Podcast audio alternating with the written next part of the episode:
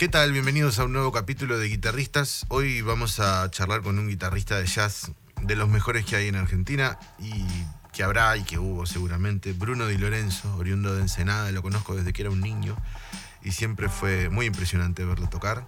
Mm, Además es una persona encantadora, un ser de luz total. Eh, Lo va a presentar Esteban Freites, otro músico increíble y compañero de ruta de Bruno, que puede explicar mejor por qué es tan increíble guitarrista. Buenos días, mi nombre es Esteban Freites, soy bajista y compositor y estoy aquí para presentarles a Bruno Di Lorenzo. A Bruno lo conocí mientras yo tocaba con Francisco Rivero, que en ese entonces era su profesor. Esto habrá sido hace 10 años ya y después de verlo tocar sentí que tenía que conocerlo, saber quién era ese pibe que, que esa noche se había tocado todo. Para hablar de Bruno en tan corto tiempo, creo que lo que puedo decir es que, que luego de verlo tocar uno siente, vuelve a sentir, por así decirlo, fe en la música y en el estudio de la misma. Y en el estudio del instrumento también. La, la manera en la que se expresa es muy original y por ende muy inspiradora. Ya hace alrededor de 10 años que tocamos juntos, hemos grabado dos discos y probablemente sea un músico con el cual no deje de tocar nunca hasta el fin de mis días, lo cual me alegra mucho. Insisto en, que traten de capturar la particular relación que tiene Bruno con la música, desde la audio perceptiva, desde la rítmica, desde lo guitarrístico, desde lo armónico. Es increíble, así que los dejo con él y disfruten. cosas, ¿viste? Porque eh, también me di cuenta que hoy, hasta hoy en día sueño con, con cosas de la guitarra, ah, estos trastes así, no sé, este, este radio en el mango y sueño que pruebo guitarras con radio, no sé, una locura, pero me pasa. Pero el Eh, me da vergüenza esto, pero-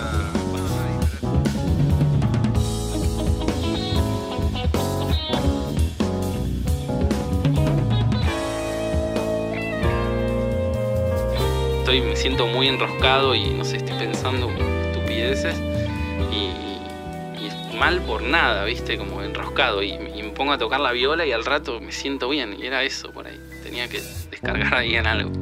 Hola Bruno, ¿cómo andas? ¿Cómo estás? ¿Bien? Bien, muy bien. Bueno, este es un podcast de guitarristas. Mira, Lo iba a hacer con todos distintos, pero al final lo estoy haciendo con todos igual. Y arranco por el primer, eh, la primera inclinación a la guitarra, si te acordás. sí. em, mira, mis viejos tenían la costumbre de, de tocar, de rascar así, acompañarse. Eh, casi ya perdida esa costumbre. Eh, pero bueno, en vez de, de iPads había guitarras en mi casa. Claro. Eh, unas criollas así arrumbadas. Y me acuerdo que había una acústica, una Fime que estaba destruida, pero amaba esa guitarra. Esas guitarras duras. Sí, duras. durísima. Sí, Es sí. imposible. Y, y me acuerdo que, que una tarde estaba mis viejos separados, yo vivía en ese momento con mi vieja, y de verla le, le pregunté, viste, de verla tocando la guitarra, le pregunté, che, ¿me enseñás algo? Y me enseñó, no sé, la mayor y re mayor. Me dice, bueno, cambiá de uno a otro. Entonces empecé a tocar así y, y después le pedí más acordes y, y así, hasta que en un momento eh, ya tuve que buscar un Ya ella no profesor. tenía más acordes para. Claro, ya era- Claro. me dio todo lo que tenía. Y ahí ese profesor, que Eh, fue Martín Urodniak, un, un excelente guitarrista y músico de acá de La Plata. Este, tocó en, en un montón de, de bandas así bastante conocidas.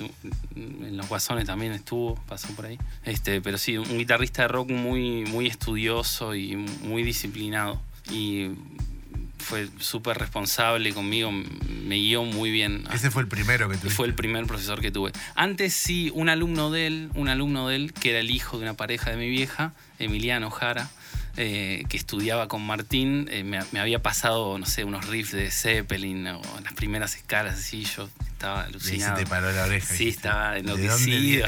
Sí, sí, sí. Y bueno, después lo conocí a, a Martín Urondiac y empecé a estudiar con él. Y ahí vos que paralelamente ya habías empezado a escuchar rock y qué sé yo, o más o menos. Sí, eh, sí, sí, me encantaba, me encantaba. Eh, de hecho, en ese momento yo todavía no conocía el jazz, que es a lo que me dedico hoy en día, no, no había escuchado nada. Eh, y entonces escuchaba Zeppelin, escuchaba también de acá mucho ¿Y Spinetta. ¿Qué edad tenías ahí? Eh, entre 10, 10 Eh, o muy chiquito, 11. claro. Sí, sí. claro, nosotros nos conocimos más o menos, eh, yo tenía 12, ponele Por ahí, claro. Y bueno, empecé con eso, viste, a sacar cosas de, de Spinetta, de lo que, lo que había en mi casa, viste, de Charlie. Este, much- mucha la canción corría, viste, corría si mucho vos sos un, canción. un guitarrista muy. eh, eh, Vox Populi, que sos un guitarrista muy virtuoso. pero siempre te resultó simple el- el- la ejecución del. O sea, Mm. te pregunto simple, digo. ¿Siempre pudiste como adquirir eh, esas cosas medio rápido? O, o Es, sea, desde muy chiquito ya Tuve- ah, querías sacar un tema y te salía. Sí, generalmente sentía, sentí desde un principio, o en ese momento no me daba cuenta, pero con los años sí me doy cuenta que tenía facilidad, eh, que, que- que me, me resultaba fácil escuchar y, y toda la motricidad también me resultaba fácil, o, se- o que es ahora digo que es fácil. En el momento obviamente yo sentía que me costaba porque estaba empezando con el instrumento, pero, Y porque pero sí. adentro tuyo, pero. Claro. O sea, comparado con el resto de la humanidad, sí, era, Eh, era más fácil. Sí, sí, Igual sí, que sí. importa, ¿no? O sea, uno vive siempre en su propia. Tal cual, su en mi subjetividad siempre sigo siendo un neurótico.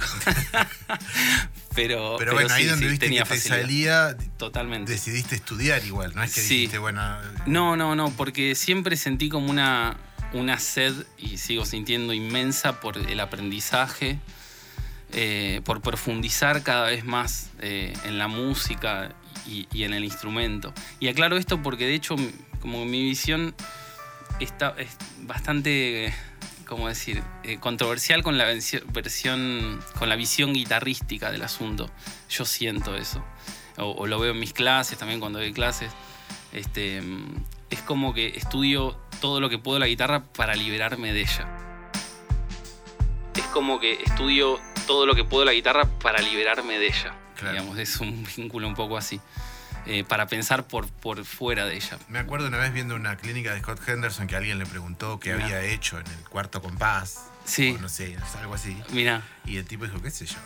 claro, no, eh, me acuerdo. y él dijo algo parecido. Estudié todo tanto para, para no saber qué hago. Totalmente, claro. Para, para fluir de esa manera, eh, bueno, hay que trabajar mucho, sí. No, no hay tampoco muchos secretos más que ese. Eh, trabajar y, y estar bien orientado, me parece que eso también es fundamental. Yo después tuve, también seguí con mucha suerte de, de tener siempre buenos maestros y después de estudiar con Martín, empecé a estudiar con Francisco Rivero, que es para mí el, Ah, claro, el bueno. más grande, sí. Increíble, eh, que bueno, después falleció. Contemos quién es Rivero. Eh, Francisco Rivero es un guitarrista de jazz argentino eh, que, bueno, tocó por todo el mundo, con todo el mundo, acá en Argentina y, y también en Estados Unidos, en Europa, en, en todos lados, en Brasil también. Eh, y bueno, tocó, no sé, con Anthony Jackson, con Danilo Pérez, un tipo de, de muchísimo, de muchísima trayectoria que se manejó siempre en el under, pero un tipo de un talento que era... eh, ¿Y yo no lo, no lo podía creer. ¿Cómo lo llegaste conocí. ahí? Porque Martín me decía, anda con este que es el más grosso, tenés que ir con este tipo. Y yo tenía libros de él, había estudiado cosas de él sin conocerlo. En ese momento no ¿Pero ahí tenía ya te internet. habías ni enganchado con el jazz? O... No, yo creía que no me gustaba el jazz, que era frío. este, claro, y sí, probablemente los ejemplos que había visto no, no me habían conmovido. Y lo- cuando lo conocí a Francisco fue como eh, conocer una- un grado de intensidad en el instrumento que, que yo desconocía. Eh, y eso me cambió ¿Por la qué? vida. ¿Por qué te pensás eso? Em, ya me di cuenta hasta cómo era él. em, em, no, e- no era un profesor. ¿Viste? A mí me interesa eso siempre, como... eh, Para mí uno tiene que estudiar con artistas, si quiere ser un artista, ¿no? No con un profesor que le queda cerca, Claro. sino elegir. Yo me acuerdo que en ese momento vivía en Ensenada y me tomaba dos bondis y un subte, tardaba como tres horas en llegar, y después las clases duraban de las 5 de la tarde hasta las 5 de la mañana. Ah. Nos íbamos a comer y hablábamos un montón. Yo lo escuchaba más que hablaba. Y, y me volvía. O sea que fue un gurú también. Revolucionado, totalmente. No sí, sí. un- No, no, no. Fue una, la figura más importante en la música fue él.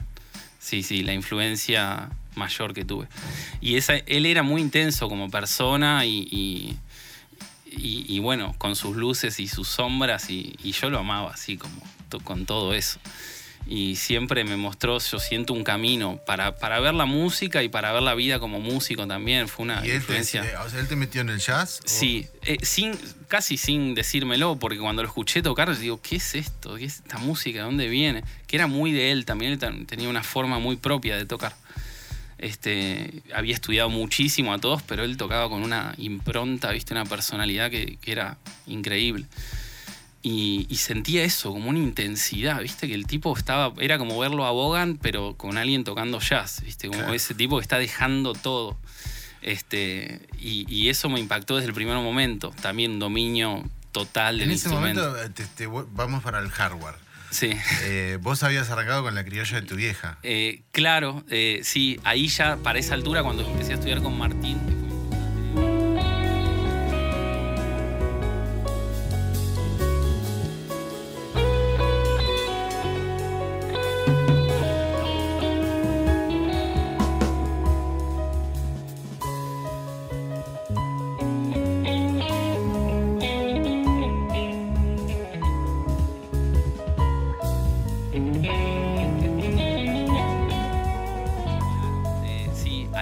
para esa altura, cuando empecé a estudiar con Martín, que fue mi profesor anterior, eh, ya tenía, me acompañó él, me acuerdo, me acompañaron Martín y Emiliano eh, a, a comprar una guitarra y me compré un Strato, fue mi primera guitarra, una, una Pacífica, una Yamaha Una Pacífica. Yamaha Pacific. Sí, que amé esa guitarra.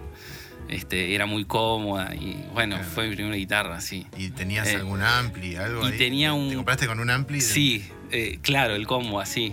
eh, una felicidad total. Estaba en séptimo grado yo cuando compré eso. ¿Y qué era, te acordás? Era un, un Pibi de 15 watts. Y sí, sí, fue como increíble para mí pasar a algo Tenía eléctrico. o- Claro, y tenía un overdrive. sí. Y bueno, estaba, me enloquecí. Cuando pasé de la, de la criolla y de la acústica, eso. Yo me acuerdo que Emiliano, eh, este alumno de, de Martín, ya tenía una, una Washburn eléctrica y un, y un Fender que sonaba muy bien. La, la Nuno Betancourt tenía. Sí, claro. Estaba la buenísima. Claro, esa. que además era como chiquita. Sí, era re cómoda. chiquita, sí. Y antes de, de comprarme mi eléctrica, me acuerdo que iba re, re pesado, ahora pienso. Emiliano tenía 18 años, sí, yo tenía 11, 12, y iba todo el tiempo a la Y casa. encima Hola, tocabas mucho mejor que él, seguro. No, Odio- tocaba re bien. odioso. Eh, Emi tocaba, se tocaba todo. Después dejó, se dedicaba al- al- a remar, ¿viste? Era campeón de remo, no sé, un lima. Pero bueno, tocaba muy bien y me transmitía todo eso y yo me enloquecía. Y me acuerdo que iba a la casa antes de tener mi guitarra a, tocar, ¿viste? Y yo, hola, ¿puedo tocar la guitarra? Dale, pasá, ¿viste? Él se reía. Eh, y bueno, así fueron mis, mis comienzos. Después tuve mi guitarra y, ya está, no, no, no paraba de tocar. Me, encantaba eso. Era como mi, fue también como un refugio, incluso después pensándolo eh, en retrospectiva de, algunas eh, cosas que quizás pasé emocionalmente hablando y la guitarra fue como Sí, un sí. refugio. ¿no? Es- es para sublimar. ¿sigue? Sí, ¿Te sigue pasando? Sí, sí, sí, sí, sí, totalmente. Me sigue pasando, sigue ocupando ese lugar. Que es y como otros un más. defragmentador de disco tocar, Eh, ¿no? Claro. claro, tal cual. Es como que acomoda todo eh, en su lugar. Sí, pero es increíble eso. A veces estoy, me siento muy enroscado y no sé, estoy pensando estupideces y, y- y es mal por nada, ¿viste? Como enroscado. Y, y me pongo a tocar la viola y al rato me siento bien. Y era eso por ahí. Tenía que descargar ahí en algo. Es tan fácil que da bronca. Eh, claro, no haberme dado cuenta antes. Claro. Bueno, ahí eh, cuando empezaste con, con Rivero, Sí. ¿todavía tenías la Yamaha? Eh, claro, te- no, ahí ya tenía, antes de empezar con él, me había comprado una Joe Satriani. Y yo estaba al palo con Satriani, Steam By. Y, Claro, toda esa onda. y tenía una JS. Eh, sí, una JS Ibanez. 100. Sí, una Ibanez. No era de la, la top, era como la coreana. Era coreana, claro, era como cual. una cosa más barata. Sí, sí. Igual eran cual. muy buenas. Igual estaba buenísima la viola y yo no paraba de tocar. Y me acuerdo que, de todas maneras, incluso teniendo la Ibanez, iba a, a tocar la Yamaha también. Como que nunca dejé de tocar ese estrato. Me parecía más cómoda, no tenía Floyd Rose. Y es otro tipo de viola, la otra es como Es más otra- petitera, sí. más, para tocar rápido. ¿no? tal cual, sí, sí. Y era otra cosa. Después para cambiar una cuerda eran dos horas. Y eso me, me reemboló. Eh, y después a Francisco le compré en su momento una Diamond. eh, de, Me acuerdo, la roja. de. Guild. Claro, esa. eh, una roja Que tipo es como una 335. segunda marca de Guild, claro. Claro, esa. Creo que después la compró Fender, no, sé- bien cómo es la historia, pero después me parece que la compró otra marca. Pero sí, era una Starfire que tenía un cordal que me acuerdo que le pedí a Francisco, va, le dije que lo quería cambiar por un puente fijo tipo Gibson y él me lo cambió con Guille Mariliano, con otro amigo que estudiaba con Francisco. Entre los dos hicieron un laburo de lutería re preciso. Eh, y quedó buenísima, quedó como una 335, con el puente tipo Gibson así. Ya ahí de, Eh. la primera de caja que tuviste. Claro, esa que era semisólida, que era hueca a los ¿Y costados. ahí seguías con el equipito Pibi o te habías Eh, comprado otra cosa? No, ahí ya tenía. O sea, ahí arrancó la carrera armamentística. eh, claro, sí, sí, sí, sí. Ahí ah, ya había pasado por un Lani, me acuerdo. un LC50 inglés, valvular. Divino ese. Sí, sonaba buenísimo. Re fuerte sonaba. sí. Eh, al menos del pibe de 15 ese me Sí, parecía. podía tocar en River con eso. Eh, y después tuve otros amplis. eh, sí, fui, fui probando otros. Después de ahí, o sea, estabas con Rivero y te pusiste ya a tocar jazz. Sí, tal cual. Cuando lo vi a él me, me enamoré de esa forma de tocar y, y él te diría que fue mi mayor influencia. ¿Cuántos años fueron? Siete años consecutivos. ¿Vos tenías? Eh, yo tenía 17, 18, por o sea, ahí. ¿te hiciste adulto eh, Sí, tomando clases con él? totalmente. Fue como una carrera universitaria para mí. Claro. Eh, sí, ¿Y sí. durante esos siete años ibas una vez a la semana? o- Eh, no, él no daba clases una vez por semana. Él daba como máximo cada 15 días. Ah, mira. Sí, entonces yo había dos veces por mes que viajaba a Capital y era como todo. me- ese día no tenía ninguna otra cosa porque sabía que después nos íbamos a tomar un café y nos quedábamos hasta mientras las 5 de la tanto mañana. empezaste a armar proyectos. Ya estaba tocando, sí, sí. eh, estaba ahí también. por vos la conocía a Mariel, a Claro. Mariel Barreña. Empezamos a tocar así en dúo. eh, eh, tocando, bueno, Mar- Mariel es una pianista y cantante y compositora tremenda. Y, y me acuerdo que empezamos a tocar, bueno, para mí toda esa música era nueva. eh, jazz y música que tocaba, que cantaba Mariel y se acompañaba con el piano y para mí era todo un universo nuevo y era una forma de aplicar todo lo que empezaba a estudiar con, con, la Fran. ahí. Sí, tal cual. Todo ese universo nuevo lo podía volcar ahí. Eh, sí, después, eh, sí, con distintas formaciones, pero ya empecé a volcarme hacia eh, la música popular más orientada al jazz y, y- y todas sus Y ahí tus, adyacencias. tus proyectos. Ahí armé todos mis proyectos, después surgió uno que se llamaba Wonderboy, que era una banda así Me como acuerdo. de funk, ¿no? ¿te acuerdas? Este, y después como solista también, este, hoy en día también sigo. Y ¿La de Arman hasta cuándo duró? eh, hasta. No, ya eh, cuando tocaba en Wonderboy, ahí en el medio de esa etapa me pasé al estrato, o sea, volví al estrato, que era mi Pero primer fue amor. todo un símbolo, digamos. Y fue como, claro, a la primera. sí, tal cual. Pegué la vuelta y muy feliz. Pero con así, otra. la- sí, claro, con un poquito más. Era una, una Jeff Beck. Me había comprado una Jeff Beck. eh, que me acuerdo que la, la- la empecé a tunear y a buscar cosas, ¿viste? Porque eh, también me di cuenta que, a- a- que hoy, hasta hoy en día sueño con, con cosas de la guitarra. Ah, estos trastes así, no sé, este, este radio en el mango y sueño que pruebo guitarras con radio, no sé, una locura, pero me pasa. Pero el radio. Eh, me da vergüenza A vos te esto, gusta. pero- pero me pasa. No, no, y- pero es- este podcast es pero para es- esto. está bien. Es como ese, eh, tranquilo que. Acá estamos no a es público salvo. normal.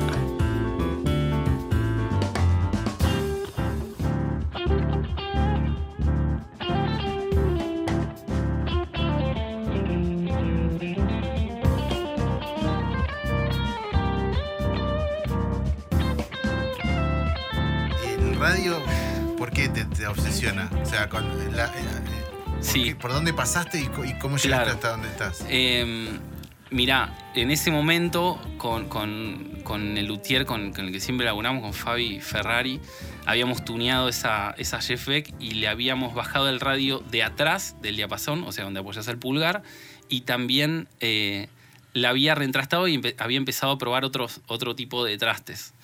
Eh, ¿Esa venía con y- Medium o y con Jumbo? Venía con Medium porque viene casi igual a una American Standard o una Deluxe de ese momento.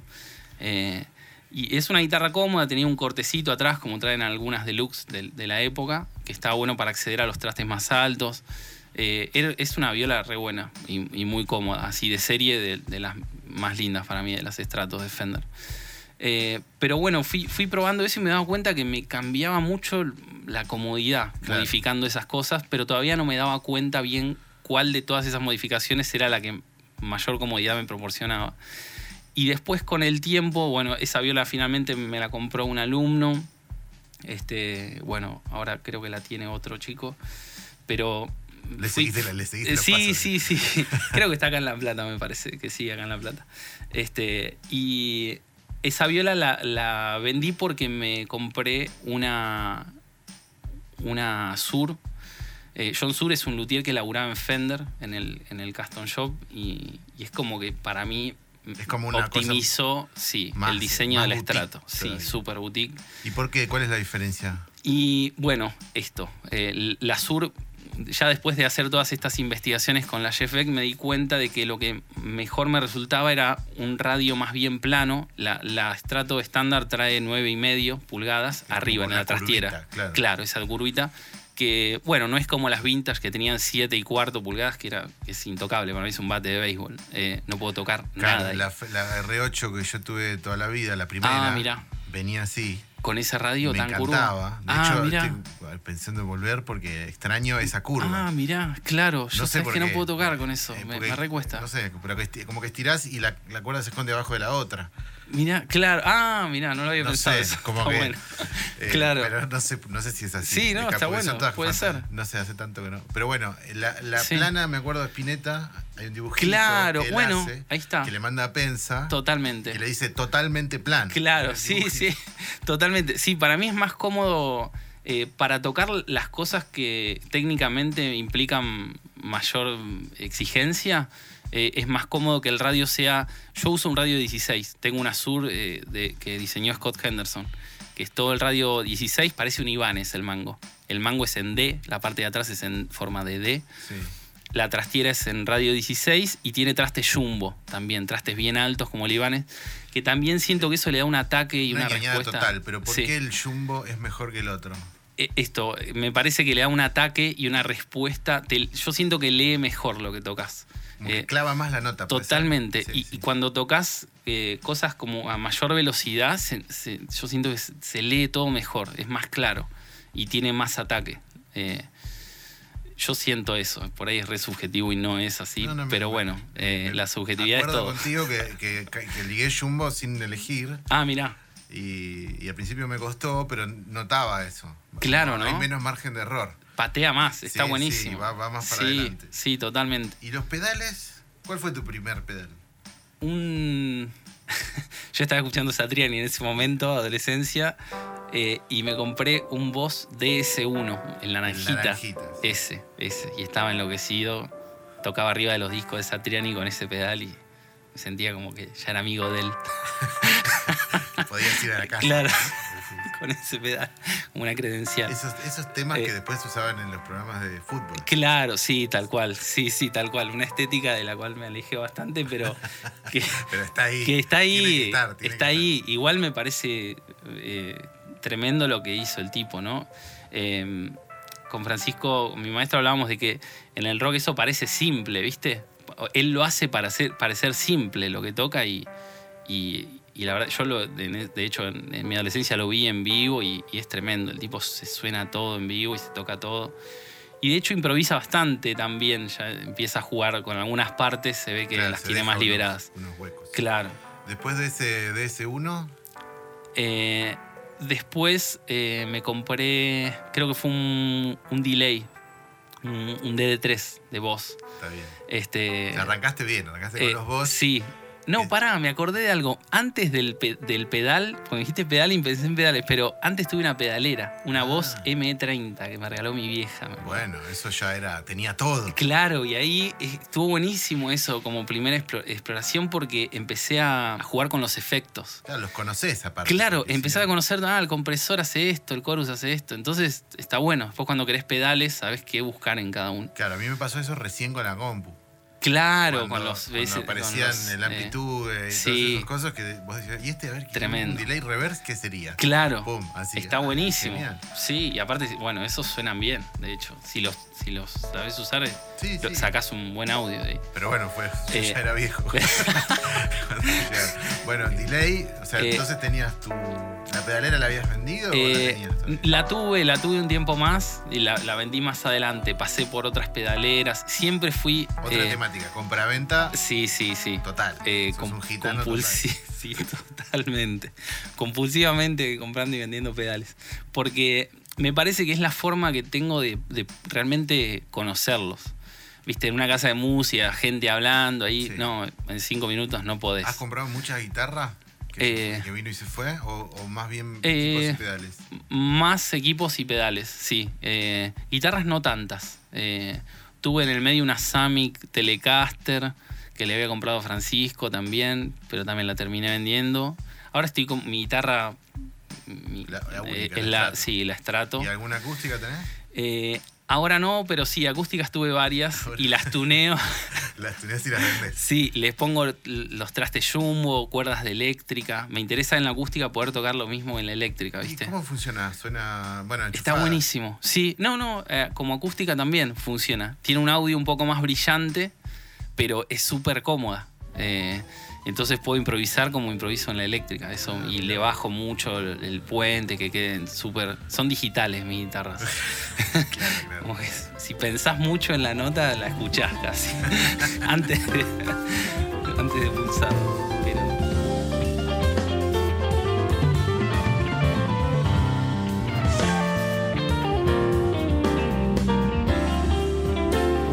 Siempre. vos siempre estás cómodo con la estrato y. Sí, sí, sí. Siempre siento que ese es mi instrumento. Sí. Sí. ¿Y ¿Cómo fuiste avanzando Eh, con el audio? O sea, tenías ese, ese sí. ese delay y, y ¿hacia dónde fuiste? Después vendí la pedalera y esos pedales y me compré una otra pedalera que era la voz, ay, creo que era la M50 o 70, no me había hallado mucho con esa, que sonaba mejor incluso, pero em, Pero las pedaleras no tenían me eso de gustaban los overdrives. Todo, ¿no? También. Claro, sonaba medio. Todavía en esa época sonaban un poco más plásticas. Igual ahora la escucho y la verdad que no suena mal, pese a ser de ese año y todo, pero. eh, después pasé por otra, una, eh, una TC Nova System de TC Electronic. Ahí ya se suponía que Sí, era esa sonaba. otro level. Sí, suena tremendo esa pedalera. Es increíble y es medio vintage ya hoy en día, te diría. Y no es ¿Cuál muy cara. de esa ¿Era, eran Eh, analógicos los efectos o no? ¿O era todo digital? Eh, creo que el de Overdrive sí. Eh, no, no lo tengo muy claro. Creo que el Overdrive sí, pero sonaba muy bien. Tenía, no tenías muchas opciones de, de colores por cada tipo de efecto, pero los que había eran buenos.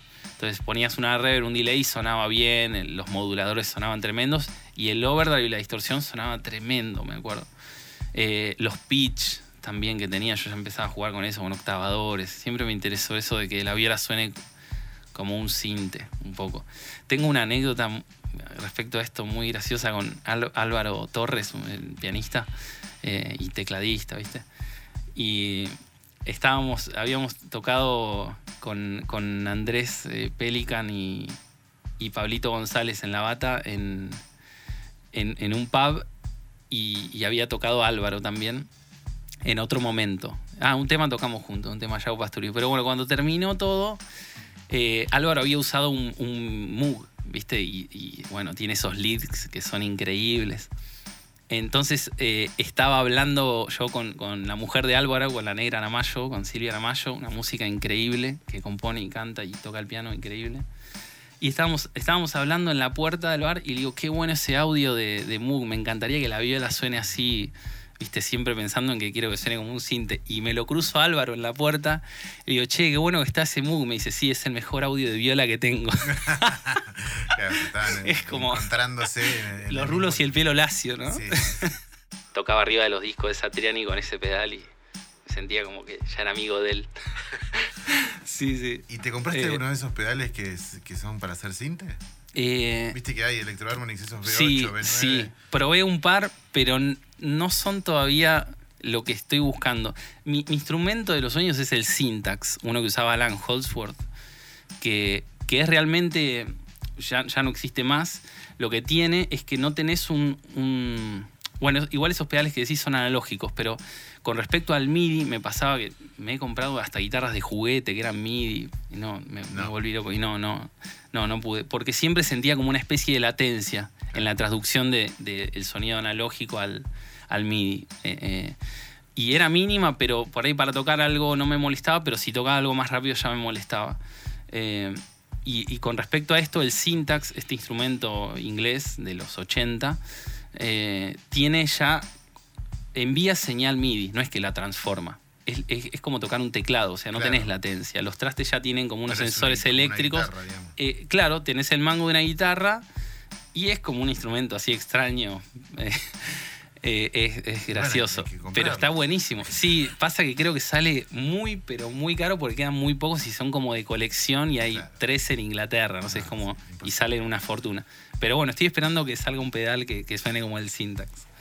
Eh, mientras tanto, uso la guitarra eléctrica y trato de, de- en la articulación, o sea, en la forma de, de- de tocar las notas, que, que a veces no se note tanto el ataque. Yo, yo uso siempre la técnica alternada en la púa, incluso cuando alterno de ¿Cómo cuerdas. es eso? Eh, o sea, abajo, arriba, abajo, arriba, todo el tiempo. O sea, no, no barro, no toco soy pingy. Pero trato de que, aun- aunque alterne de cuerdas, eh, darle un volumen más tenue eh, a, a cada, a cada nota que ataco para que suene como, como si fuera más la articulación de un sax o, o como un poco más, como más, más sutil, ¿viste? No tan atacada, tan agresivamente atacada las notas. Eh, entonces, eh, siempre me preocupo por eso. Incluso el, el audio lo seteo, lo seteo de una manera que, que pueda tocar como de una manera ¿Y más eso para liviana. que, para que parezca más un, un synth? Sí, tal O cual. sea, es como esa Sí, sensación. esa sensación, totalmente. Una trompeta, ponele. Eh, claro, que suene así, como, o- sí, como un cinte o como un viento, que, que- que no suene tan como. Hay veces que sí, que quiero que suene con algo más guitarrístico y le, y le pego más fuerte, claro, y me gusta también eso. Pero a veces para improvisar, eh, cuando, cuando hago solos, prefiero en general usar como un poco de overdrive, que sea igual cristalino, que se escuche el audio de las notas. ¿Overdrive eh, favorito? Eh, uno se llama Dual Fusion de Wampler. Eh, el, el de color azul uso, Mira. porque es, es un pedal doble. Para solear uso el azul. El azul. Sí. Que es de la onda de, que sería un TC9. Eh, o- Claro, es, sí, para mí parece un Tube Screamer. La diferencia es que me parece que el Tube Screamer es más medioso. Y esto tiene como un poco la ecualización en B corta, que está buena. A mí me gusta un poco ese Q. Yo siento que tengo una predilección por un audio más, más viejo, como más 80s, 90s, que me tira un poco para ese lado. Bien. eh, en, en el audio, ¿no? Bien, bueno, hacemos tres preguntas al final, a todos iguales. Mira. Así que la primera es, que, ¿qué sentís cuando tocas? Durante, ¿eh? No. Sí. em, yo siento que si tuviera que explicar lo que es la libertad, no, no podría en palabras, en el sentido más, más profundo de la palabra, pero eh, yo aseguraría que, que la conozco tocando, la libertad. Eh, siento, he, he- he llegado a sentir eh, casi una disolución de, de mí mismo, o sea, de estar... eh, no me estoy haciendo el poeta, realmente... Y sin drogas, te- ¿no? y sin Claro. drogas. Realmente siento como una liberación de, de todo, de todo mi ser, de mi cuerpo, de mi mente, absoluta. Cuando, cuando siento que conecto es, no sé, no conozco un si estado el cable similar. no hace ruido Claro.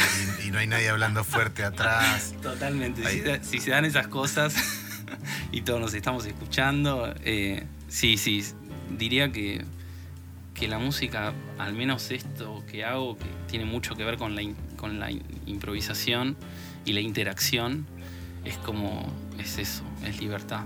Siento eso. Bien. Eh, la otra es eh, un consejo que le das a otro guitarrista. Que, que esté en cualquier instancia de su vida Sí, guitarrista. em, que oiga. Eh, le diría que oiga. Em, hay, yo creo que hay una como un- una tendencia, no sé, que es más del instrumento. Me doy cuenta que no ocurre tanto con un saxofonista, un pianista. em, que hay como. Es como si tuviera otras licencias el el instrumento, o, la idiosincrasia del instrumento, ¿no?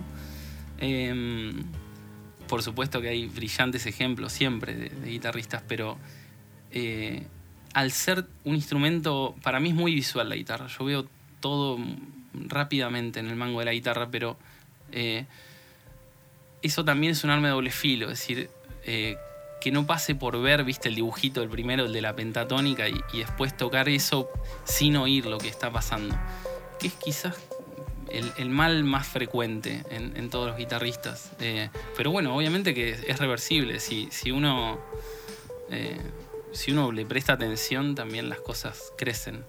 Y si uno empieza a oír, empieza a desarrollar, me parece, esa capacidad. Y a, a esto también me refería hoy cuando te decía de, de ser músico más allá de ser guitarrista, ¿no? Eh, eso, va, yo aspiro a la música siempre. Eh. Y, y un guitarrista que sea, si yo te digo cuál es tu referente en la guitarra, el primero que sale, ¿cuál es? es Francisco Rivero. Sí. Sí, sí. Y obviamente después están todos los grandes, eh, Alan Hosworth, Pat Metheny, Scofield, eh, Wayne Krantz, me encanta también. Hay un montón de, de tipos que siento que realmente son artistas en el instrumento, ¿no? Incluso también fuera del jazz, no sé, eh, Mark Knopfler, Sí. bueno, Bogan, hay un montón de, de veleros. Robin Ford, me parece increíble. Este, pero que tiene un audio increíble, Gilmour, y una expresividad alucinante. Así que sí, todos los, los grandes, pero sí, te diría que Francisco es mi mayor influencia. Bien. Bueno, gracias, Bruno. Gracias, Lucas.